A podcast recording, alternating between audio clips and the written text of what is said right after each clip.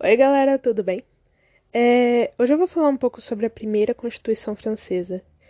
E a nossa história começa no fim do século XVIII, onde temos a monarquia francesa sendo a monarquia francesa, ou seja, ela estava esbanjando todo o seu dinheiro que ela conseguiu cobrando impostos absurdos e se intrometendo em guerras que não eram na conta dela, vulgo independência das três colônias. E, obviamente, isso gerou uma grande crise financeira que afetou principalmente a população da França. O estado estava tão ruim, mas tão ruim para o povo, que não tinha nem pão para eles comer, já que no mesmo ano uma seca gigante afetou a região. Então, é, faltava tudo. E quando a Maria Antonieta, o símbolo do privilégio da sociedade francesa e rainha da França, descobriu da fome que o povo estava passando, ela só disse: Se não tem pão, que comam brioches.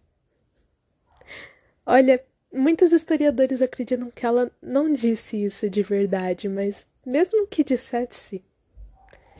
Mano, como é que você quer que isso aconteça? Enfim, o seu marido e rei da França, Luís XVI, que tinha um pouquinho mais de neurônios, é, pediu pro clero e pra nobreza começarem a pagar impostos para ajudar, né, na situação, porque tava complicado. Mas os dois começaram a fazer birra e a situação ficou tão ruim que o rei teve que convocar os estados gerais, que era tipo uma assembleia para tomar decisões.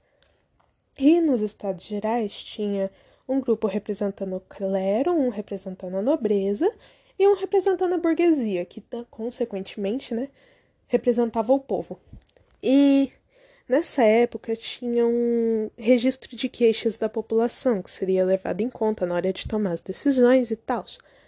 Só que o voto era por estado, ou seja, o clero e a nobreza sempre se juntavam, faziam panelinha para tomar as decisões, e a burguesia, mesmo estando em maior número, acabava sempre perdendo. Isso revoltou eles, né? Porque como não ficar revoltado com isso? Então eles se trancaram em uma sala em que os nobres jogavam pela, que era tipo um jogo de tênis, e juraram que só iam sair de lá quando o rei aceitasse fazer uma constituição. Isso ficou conhecido como juramento do jogo da pela, e ok, o rei concordou. Mas antes dele concordar, a burguesia lá dentro da sala já estava pensando, tá, mas mesmo que ele concorde, provavelmente vai dar ruim. Então, agora a gente é a Assembleia Nacional Constituinte. Nós vamos exigir a limitação do poder real e ainda vamos fazer o rei fazer uma constituição. Beleza, o rei aceitou, né? Só que ele aceitou na intenção de depois dar um golpe na burguesia. Ou seja, ele aceitou de mentira e a burguesia voltou toda lá pro para onde eles estavam tomando as decisões e o rei planejava não sei o que ele planejava fazer. Ele, de algum modo, não ia aceitar o que estava acontecendo. Só que a população lá fora ficou sabendo disso. Também não sei como, mas ela ficou. E ficou muito, muito, muito irritada com o que estava acontecendo. Então eles foram para prisão, prisão, prisão de Bastilha, pegaram as armas que tinham lá, pegaram tudo, mataram um monte de soldado e foram para onde estava acontecendo essa reunião.